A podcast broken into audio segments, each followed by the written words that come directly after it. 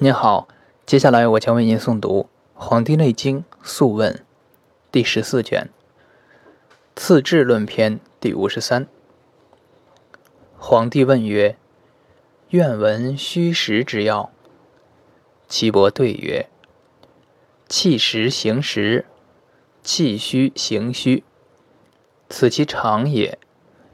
凡此者，病。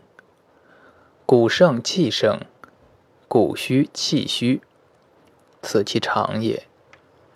凡此者病，脉实血实，脉虚血虚，此其常也。凡此者病。帝曰：如何而反？岐伯曰：气盛身寒，气虚身热，此谓反也。骨入多而气少，此谓烦也；骨不入而气多，此谓烦也；脉盛血少，此谓烦也；脉小血多，此谓烦也。气盛身寒，得之伤寒；气虚身热，得之伤暑。骨入多而气少者，得之有所脱血，失居下也；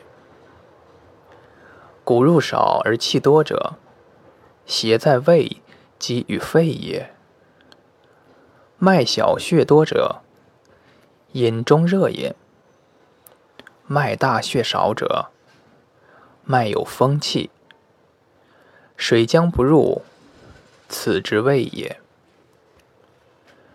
夫食者。